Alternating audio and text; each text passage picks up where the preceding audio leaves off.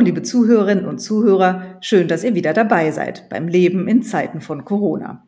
Das Thema diesmal Pharmaforschung in Zeiten von Corona. Die Hoffnungen in der Pandemie ruhen auf der Entwicklung eines Impfstoffes. In mittlerweile 120 Projekten weltweit wird mit Hochdruck daran gearbeitet. Rolf Höhmke vom Verband der forschenden Pharmaunternehmen erklärt, wie ein solcher Impfstoff hergestellt wird, wie er transportiert und gelagert werden muss und wie lange er uns hoffentlich schützt. Hallo, Herr Höhmke, vielen Dank, dass Sie Zeit haben für ein Gespräch. Ja, schönen guten Tag. Normalerweise dauert die Entwicklung eines Impfstoffes zehn Jahre oder sogar länger. Nun soll es in einem oder anderthalb Jahren soweit sein. Wie kann das sein? Dass es diesmal so schnell geht, hoffentlich so schnell geht, das hat mehrere Gründe. Ein ganz wichtiger Grund ist, wir kannten zwar dieses Virus früher noch nicht, aber mehrere verwandte Viren waren schon gut bekannt. Da war das SARS-Virus, das im Jahr 2002 aufgetreten ist und zum Glück im Jahr 2003 auch schon wieder verschwunden ist. Dann war und ist außerdem das MERS-Virus da, ein Virus, das von Kamelen auf den Menschen übergegangen ist und vor allen Dingen in arabischen Ländern Atemwegsinfektionen macht. Und gegen diese Viren haben eine Reihe von Unternehmen und Instituten Impfstoffe entwickelt oder die Entwicklung begonnen. Und das waren Vorbilder für die Impfstoffe, die man jetzt entwickelt. Eine zweite Sache ist aber auch, durch diese SARS-Epidemie hat man gemerkt, dass man mit herkömmlichen Impfstoffkonzepten viel zu langsam ist, wenn wirklich ein neuer Erreger kommt und sich über die Welt verbreitet. Man hat viele Jahre intensiv damit verbracht, um Konzepte aus Konzepten wirklich tragfähige Techniken zu machen, wie man in kurzer Zeit einen Impfstoff gegen ein neues Virus, ein neues Bakterium entwickeln kann. Und diese Techniken sind jetzt erstmals richtig zur Anwendung gekommen. Ein Stichwort sind da die Vektorvirenimpfstoffe, ein anderes Stichwort sind die Messenger-RNA-Impfstoffe. Aber man hat auch die Entwicklung von anderen Impfstoffen wesentlich beschleunigt. Und wie gut das gelungen ist, das sieht man jetzt. Sie haben jetzt gerade schon die Fachbegriffe genannt, mRNA, Vektorimpfstoff. Ähm, das sind also die Methoden, mit denen Impfstoffe hergestellt werden können. Können Sie das kurz erklären, wie das funktioniert? Ähm, also mRNA-Stoffe, Vektorimpfstoffe und vielleicht herkömmliche Methoden, mit denen auch bisherige Impfungen, die es schon lange auf dem Markt gibt, hergestellt werden oder worden sind. In jedem Impfstoff muss etwas vom Erreger drin sein, gegen den der Impfstoff dann auch schützen soll. Denn das Immunsystem muss ja etwas vom Erreger kennenlernen, muss sich darauf vorbereiten, muss Antikörper bilden, muss Zellen vermehren, die eben dagegen vorgehen können. So, bei Impfstoffen etwas älteren Typs sind das Antigene, also Material aus dem Erreger, Proteine sind es meistens, die dann in diesen Impfstoff hineingetan werden, die werden gespritzt, Immunzellen werden aufmerksam, das Immunsystem reagiert mit einer Immunantwort. Diese Antigene kann man entweder gewinnen, wenn man den Erreger in großen Mengen züchtet, irgendwo im Laborbehältern, oder man kann sie auch gentechnisch herstellen. Das ist das, was man heute typischerweise macht. So.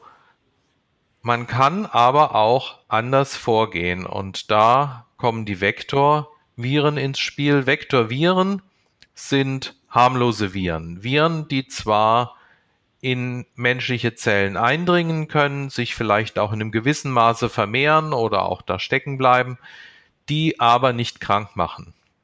So, und man kann nun so ein Vektorvirus nehmen und kann dem ein Gen mitgeben, aus dem Erreger, um den es geht. Also im Moment das SARS-CoV-2-Virus. So, mit diesem einen Gen kann eine Zelle, wenn dieses Virus da eingedrungen ist, auch ein Protein machen, einen Stoff des SARS-CoV-2. Und wenn dieser Stoff auf einmal auftritt, dann wird wieder das Immunsystem aufmerksam. Es reagiert mit einer Immunantwort, die dann hoffentlich auch vor dem Eindringen echter SARS-CoV-2-Viren schützt. Möglichkeit 3. Statt dass man mit Antigenen impft oder mit Viren impft, gibt man überhaupt nur dieses Gen selbst aus dem SARS-CoV-2-Erreger direkt als Impfstoff. Das muss man, kann man nicht so nackt machen. Das heißt, man stellt dieses Gen her als sogenannte Messenger-RNA. Die wird dann noch verpackt in kleine, nanokleine Bläschen. Und so kann dieses Gen dann tatsächlich in Zellen eintreten. Die Zellen fangen an, mit diesem Gen eine Weile lang dieses Material des SARS-CoV-2 zu produzieren, wecken das Immunsystem und so weiter. Das sind die Hauptansätze, die im Moment verfolgt werden, wie ein Impfstoff gegen Covid-19 funktionieren kann. Gibt es für diese Art, die letztgenannte mit der Messenger-RNA, gibt es da schon einen Impfstoff, der aktuell auf dem Markt wäre? Es gibt bisher noch überhaupt keinen Impfstoff, egal gegen welche Krankheit, der mit diesem Messenger-RNA-Prinzip arbeitet. Das Prinzip ist einfach noch viel zu neu dafür. Auch das Vektorvirenprinzip ist noch nicht sehr alt, aber es gibt mittlerweile ungefähr vier Impfstoffe, zugelassene Impfstoffe gegen andere Krankheiten, insbesondere gegen Ebola. Ähm, sind noch nicht auf dem Markt, noch relativ neu. Dennoch sind die Unternehmen, zumindest wenn man jetzt auf die klinischen Studien blickt, die ja zum Teil schon in der dritten und damit auch letzten Phase sind, weit fortgeschritten. Womöglich werden Notfallzulassung schon beantragt. Das heißt also, bald wird man wissen, wie das, äh, ob die Verfahren erfolgreich sind oder eben auch nicht. Die Fragen aller Fragen ist aber nach wie vor, wann wird es soweit sein? Wann wird der erste Impfstoff wohl auf dem Markt sein und verimpft werden auch tatsächlich? Also man kann, sage ich mal, Hochrechnungen machen, aber vor dieser einen Frage aller Fragen steht auch die Frage, kann wirklich ein Impfstoff vor der Erkrankung schützen? Diese großen Studien, die jetzt laufen, die 30.000 bis 60.000 Teilnehmer haben, in diesen Studien wird genau das herausgefunden. Leisten die Impfstoffe das, was man von ihnen erwartet? Und wenn wir jetzt mal ein optimistisches Szenario machen, dann sagen wir, dass vielleicht ein oder zwei Firmen in den nächsten Wochen tatsächlich Ergebnisse aus den laufenden großen Studien bekommen, diese Ergebnisse dann auch ganz schnell verarbeiten, so dass sie sie bei den Zulassungsbehörden einreichen können, sowohl in den USA als auch in Europa, als auch in anderen Ländern rund um den Globus. So, in Europa haben zwei Firmen auch Teile ihres Zulassungsantrags schon vorher einreichen können, nämlich die Teile, die sich mit den anderen, den vorangegangenen Studien beschäftigen und die Teile, die sich mit den Tierversuchen beschäftigen, die vorher gelaufen sind. So, das heißt, die Zulassungsbehörden haben schon so viel gelesen und durchgearbeitet, wie überhaupt nur geht und warten jetzt auf die Ergebnisse aus der großen abschließenden Studie. Wenn die positiv sind, wenn da also sich zeigt, dass die Impfstoffe tatsächlich wirksam zumindest viele Leute vor einer Ansteckung oder vor einem Ausbruch der Krankheit schützen können, dann können die Zulassungsbehörden diese Ergebnisse nochmal kritisch durcharbeiten. Wie lange die dann genau brauchen, wissen wir nicht. Aber ein paar Wochen wird man ihnen geben müssen und dann werden sie eine Zulassung aussprechen, voraussichtlich für diese Impfstoffe. Und dann und natürlich auch erst dann können die Firmen ihre Impfstoffe ausliefern. Es ist allerdings völlig klar, es wird am Anfang nicht genug Impfstoff geben, damit man schon eine ganz große Impfkampagne machen kann. Es wird am Anfang nur wenig verfügbar sein und weitere Mengen kommen dann eben erst im Laufe des nächsten Jahres. Das heißt, man wird notwendigerweise priorisieren müssen, sich genau überlegen, welchen Bevölkerungsgruppen sollte man die ersten zugelassenen Impfstoffmengen geben. Sie haben gerade gesagt, wenn die Zulassung dann da ist, könne der Impfstoff ausgeliefert werden. Bedeutet das, dass jetzt auch schon Impfstoff produziert wird, obwohl parallel erst noch die klinischen Studien stattfinden? Also eine Reihe von Firmen, auch gerade die, die eben schnell vorangekommen sind, haben vorproduziert. Das heißt, sie haben schon mal Komponenten für ihre Impfstoffe produziert und sich die bereitgehalten. Sie haben auch Ihre Produktionsanlagen ähm, natürlich ähm, fit gemacht, damit Sie in großen Mengen herstellen können. Es muss aber jede produzierte Charge auch nochmal einzeln freigegeben werden. Das heißt, man kann nicht einfach nur auf den Knopf drücken und alles, was dann hinten aus der Maschine kommt, sage ich mal, das kann man direkt in den Vertrieb geben. So geht das nicht, sondern man muss sich bei jeder fertig produzierten Charge nochmal davon überzeugen, dass sie wirklich alle Anforderungen erfüllt, genau so hergestellt ist, wie die Anforderungen sind und dann kann sie eben verwendet werden. Und auch da, das wissen wir jetzt schon, hat sich Deutschland entschieden, dass der Impfstoff nicht einfach äh, in den Großhandel geht und von da in die Apotheken, sondern man wird äh, sich den Impfstoff in bestimmte Impfzentren liefern lassen und von da aus weiter verteilen. Sie sagen, es wird nicht genug Impfstoff da sein, es muss priorisiert werden. Gibt es denn Angaben der unterschiedlichen Hersteller, wie viel sie planen, herstellen zu können? Gibt es da so Mengenangaben, die schon gemacht worden sind? Also verschiedene Hersteller haben Erwartungswerte angegeben, wie viel sie wie schnell produzieren können. Und das geht dann typischerweise in die 100 Millionen oder auch mal für nächstes Jahr eine Jahresproduktion von einer Milliarde oder mehr Impfdosen. Wie viel tatsächlich dann wie schnell verfügbar ist, hängt natürlich an mehreren Dingen. Das eine ist, die äh, Produktion muss natürlich wirklich reibungslos funktionieren und es kann auch immer mal sein, dass eine einzelne Charge eben nicht gelingt.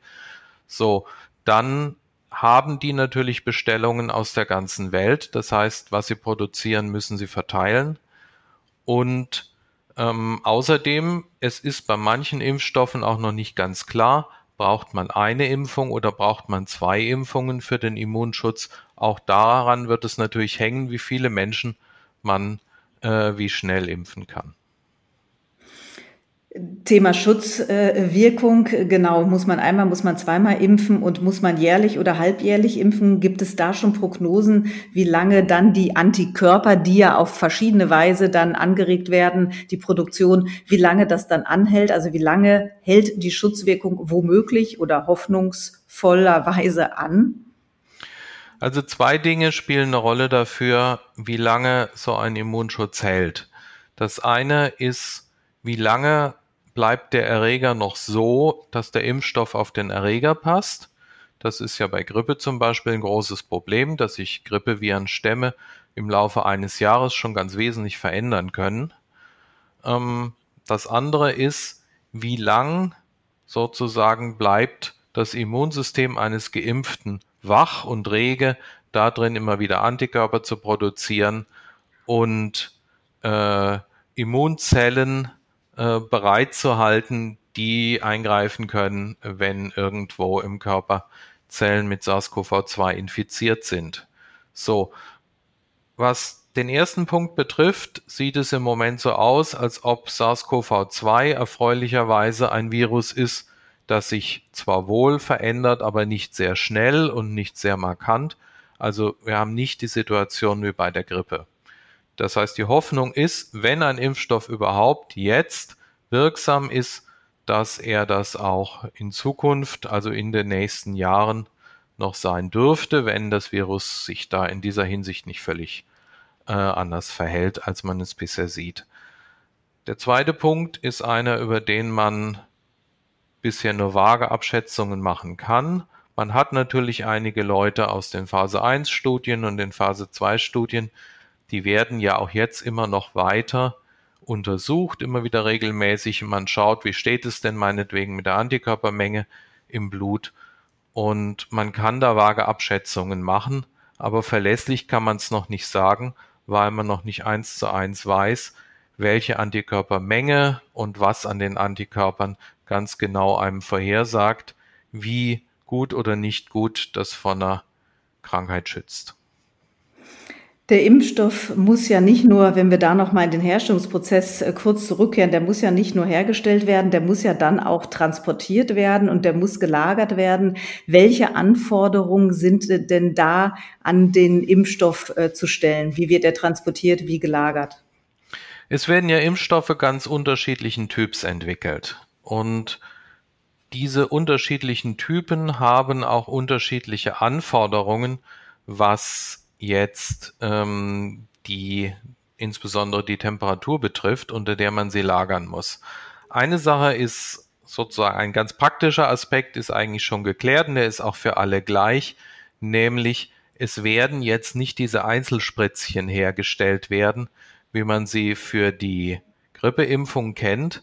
Das wäre einfach total ineffizient. Ähm, man wird also ähm, Mehrfachentnahmegefäße, äh, Durchstichflaschen heißen die auch, haben und die werden geliefert und dann muss eben vor Ort immer mit einer Spritze wieder eine Portion rausgezogen und verimpft werden. So, aber dann endet auch die Einheitlichkeit. Ansonsten eben gelten unterschiedliche Temperaturbedingungen und ein Typ von Impfstoffen, das sind die Messenger-RNA-Impfstoffe, die müssen nun besonders kalt gelagert werden ähm, bei minus 70 Grad. Das lässt sich ganz gut herstellen unter der Verwendung von Trockeneis. Das wird ja auch viel verwendet für Kühltransporte, die äh, bei so niedrigen Temperaturen erfolgen müssen. Aber natürlich ist das logistisch gesehen ein höherer Aufwand, als wenn Sie was einfach nur unter Kühlschrank oder Gefrierfachtemperatur lagern müssen. Es gibt Spezialfirmen, die sich auf sowas spezialisiert haben, dass sie solche Kühltransporte machen, kann man auch übers Flugzeug machen. Das funktioniert, aber ist ein Aufwand, sage ich mal. Und ähm, es haben natürlich auch die Firmen selber sich schon Gedanken gemacht, wie sie ihren Impfstoff ausliefern können, haben beispielsweise schon eine Kühlbox ähm, fertig konstruiert, in die dann genau, passgenau ihre einzelnen Impfstoffpackungen reinpassen und das Trockeneis dazu und so weiter, so dass sie das gut transportieren können. Es wird aber andere Impfstoffe voraussichtlich geben, die eben nicht so anspruchsvoll sind, was die äh, kalten Temperaturen betreffen. Und die wird man dann im Grunde ähnlich handhaben können, wie man das jetzt mit anderen Impfstoffen auch macht. Die weltweite Verteilung ist ja auch wichtig. Die Pandemie ist ja eine globale Erscheinung. Das heißt, es nützt ja nichts, wenn wir nur hier in Europa, Deutschland, USA, also in reichen Industrienationen impfen. Welche Herausforderungen sind da vor allen Dingen bei der Verteilung, der weltweiten Verteilung, der gerechten Verteilung und dann auch speziell in, in weniger entwickelten Ländern und Regionen? Also die gute Nachricht ist erstmal, dass es wirklich mit anderen Impfstoffen gelungen ist, auch die hinterletzten Winkel der Erde zu erreichen. Das hat man gesehen bei Polio. Das ist ja eine extrem ansteckende Krankheit, die immer noch nicht ausgerottet ist. Aber man hat es eben trotzdem geschafft, sie immer weiter einzugrenzen. Ähm, jahrelang gab es noch ein paar Länder in Afrika und dann eben die Grenzregion ähm, zwischen Pakistan und Indien. Mittlerweile ist es auch in Afrika ausgerottet. Es gibt überhaupt nur noch diesen einen Winkel der Erde, wo man es noch nicht geschafft hat, es komplett auszurotten. Aber wie gesagt, die Botschaft ist, man kommt wirklich mit Impfkampagnen auch wirklich in entlegene Winkel rein. Und in diesem Sinne wird man es auch organisieren müssen, äh, wenn es jetzt um äh, Covid-19 geht.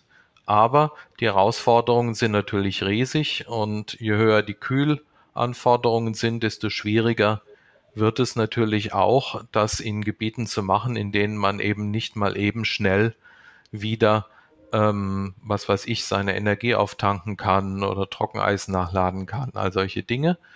Ähm, aber das Gute ist ja, dass eben nicht nur solche äußerst temperaturanspruchsvollen Impfstoffe in Entwicklung sind, sondern auch andere. Auch die sind zum Teil schon sehr weit fortgeschritten in der Erprobung, so dass man da also einen, einen Repertoire haben wird. Die Gerechtigkeit bei der Impfstoffverteilung wird energisch angemahnt und mehrere Organisationen arbeiten auch dran, da wirklich ähm, dafür zu sorgen, dass eben der Impfstoff nicht am Ende doch nur in den Industrienationen ankommt. Es gibt ein Unternehmen oder also eine Unternehmung, sozusagen eine Organisation, die gegründet wurde von der WHO, also der Weltgesundheitsorganisation, zusammen mit Gavi, das ist eine Organisation für Impfstoffprogramme für Schwellen- und Entwicklungsländer und außerdem CEPI. CEPI ist die Coalition for Epidemic Preparedness Innovations. Das ist eine Organisation, die schon seit Jahren darauf hinarbeitet, dass man eben schnell handlungsfähig ist im Fall einer Pandemie. Die haben jetzt natürlich auch schon eine große Rolle gespielt. Also WHO, Gavi und CEPI zusammen haben die COVAX Facility gegründet und die kauft nun Impfstoffe von Herstellern an, und, um sie zu verteilen auf Länder, die eben auch diesem Verbund, diesem COVAX-Verbund beitreten. Und das sind dann sowohl Industrieländer als auch ärmere Länder. Und da gehören auch Ausgleichszahlungen mit dazu. Das heißt, Industrienationen, die sagen, jawohl, wir zahlen hier Geld ein, obwohl wir so viel Impfstoffe gar nicht für uns beanspruchen, sondern der damit gekaufte Impfstoff soll dann bitte an die Schwellen- und Entwicklungsländer gehen. Das wird wahrscheinlich keine weltweit vollkommen ausgeglichene Verteilung gewährleisten, aber ist auf alle Fälle ein Mechanismus, der systematisch dafür sorgt, dass Impfstoffe, wenn sie verfügbar werden, eben auch in Schwellen- und Entwicklungsländer gehen. Wir haben in der Pandemie jetzt auch die Namen von Unternehmen gelernt, die wir vorher nicht kannten, auch in Deutschland, Biontech in Mainz und CureVac in Tübingen, ähm, die jetzt beim Rennen international mit dabei sind um den ähm, Impfstoff was sagt das zum einen vielleicht aus über den äh, Standort Deutschland ähm, als äh, Pharma-Standort und auf der anderen Seite, ja, wie kommt das, dass so kleine Biotechnologieunternehmen tatsächlich da mitmischen können bei der Entwicklung jetzt eines tatsächlich so wichtigen Impfstoffes? Deutschland hat mehrere Stärken schon seit Jahren und die kommen hier gut zusammen. Das eine ist, wir haben wirklich eine enorm starke Grundlagenforschung in Deutschland über alles, was das Immunsystem betrifft. Und aus dieser intensiven Beschäftigung mit dem Immunsystem sind natürlich auch neue Ideen hervorgegangen, wie man mit diesem Immunsystem umgehen kann und dann eben auch, wie man einen Impfstoff machen kann, der anders funktioniert als andere Impfstoffe bisher, aber auch wirksam ist, um das Immunsystem zu kitzeln. Um diese Ideen herum sind Firmen entstanden und das sind die, die man jetzt auch eben öfter hört, weil sie eben mit diesen Ideen tatsächlich schnell vorangekommen sind. Eine zweite Sache ist aber auch, dass Deutschland schon lange ein sehr, sehr starkes Land für biotechnische Produktion ist und viele Firmen, die sich eben auf diese biotechnische Produktion verstehen, die wirken jetzt bei diesen Projekten mit. Entweder sind es ohnehin die gleichen oder es sind eben Firmen, die ihre Kompetenz einsetzen, um sie mit einzubringen in Kooperationen. So gibt es beispielsweise ein Projekt des Deutschen Zentrums für Infektionsforschung. Da ist ein Impfstoff erfunden worden und sie haben einen Partner gefunden in IDT Biologica. Das ist eine mittelständische Firma in Dessau, die aber mit neuester Technologie eben Impfstoffe des, der gewünschten Art herstellen kann. Und die macht die eben jetzt für die klinischen Studien und sie bereitet sich auch vor, diese Impfstoffe nachher ganz in ganz großen Mengen eben für Impfkampagnen herzustellen. Von wie vielen Projekten reden wir da, die in Deutschland äh, gerade dabei sind? Also aus Deutschland heraus sind ähm, neun verschiedene Impfstoffe erfunden worden, die jetzt alle in unterschiedlichen Stadien der Entwicklung und Erprobung sind. Es sind also immerhin schon eins, zwei, drei, vier dieser Impfstoffe in der Erprobung mit Freiwilligen. Die anderen sind eben noch im Laborstadium. Okay.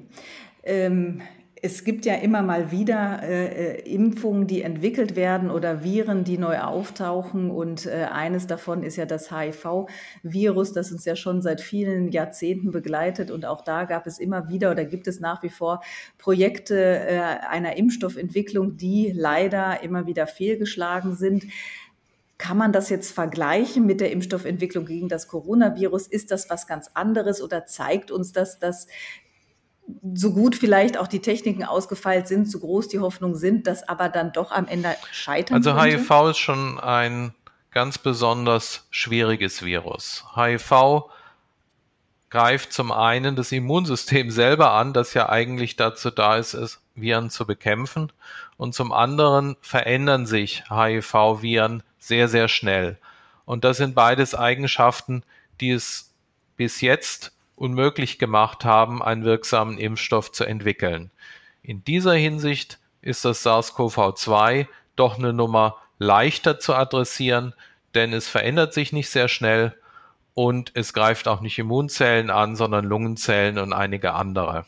Obendrein kennt man ein paar Verwandte und hat schon seit einigen Jahren daran gearbeitet, Impfstoffe gegen diese verwandten Viren, das SARS-Virus, das MERS-Virus zu entwickeln. Das heißt, man hatte da schon einen Erfahrungsvorsprung, den man einbringen konnte.